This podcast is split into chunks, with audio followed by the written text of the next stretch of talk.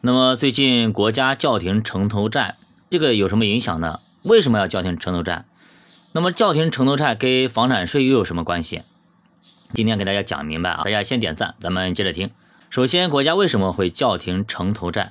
那么我们先讲一下什么是城投债。城投债其实就是有地方政府背景的一个呃一个平台吧，一个债券。平时比方说政府拍卖土地，你比如有十块土地，那么现在很多时候都会流拍啊，一般拍两块，那拍两块剩下八块不流拍了吗？为了防止流拍，那么一一旦流拍，你等于说你地卖不出去了，下次再卖跟买买菜一样的，那剩菜了肯定便宜。这个时候呢，防止流拍，城投公司呢基本上会发行城投债，把呃流拍的这个地块给买下来，那我先买下来。买完之后呢，他再转手呢，再卖给啊一些企业开发商，是这样的一个就房地产开发商，那这样一个情况，所以说有点类似于二道贩子。城投债其实怎么说呢啊，就是城投公司把这就是地块地块买下之后呢，把钱给到政府，那政府就拿钱去发公务员、发工资啊等等，是这样的一个情况。呃，那么以前还好，房地产房价好，其实还好，因为房价涨了，那城投公司卖出去之后他还赚钱。但是呢，这些年呢，很多时候房地产不景气，纷纷暴雷。导致呢，可以说房地产地块也好，房地房子也不好卖，所以说很多人也不愿意拿地。那那现在怎么办呢？那这些呃地块呢，就砸到这城投公司里边了。你想看，城投公司手里砸了很多钱出去，那他地产地块卖不掉，那这个城投债有多大规模呢？目前呢有十六万亿啊，十六万亿多。那十六万亿个是什么概念？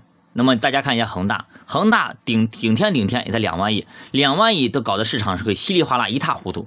更更何况是是十六万亿，更比十六万亿还要多的这种城投债呢？一旦城投债出现问题，你想看，就很牵扯出很大的问题。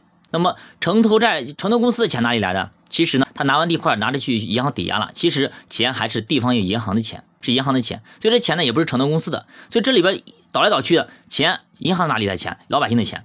所以到最后呢，说白了，如果一旦出现任何一个环节出现问题，最后受伤的还是老百姓。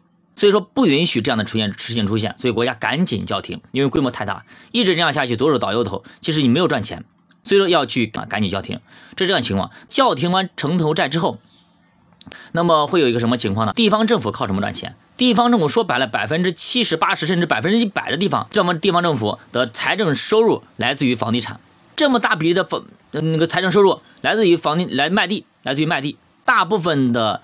地方政府的财政收入是来自于卖地、卖地皮吧？那现在地皮不好卖了，那怎么办呢？对吧？钱哪里来呢？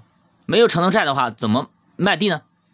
所以这个时候，地方政府财政没有钱了，那没有钱了之后该怎么办呢？对吧？他得想办法去抓钱呢。比如说，你即使卖地，那为什么现在叫停了？因为说实话，你卖卖卖地，你现在很多城城市的核心区域基本上都没地了，都往周边去买了。为什么？啊，地皮卖完了，而且这个地皮永远不可能永远卖下去，对，现在基本上卖的差不多了。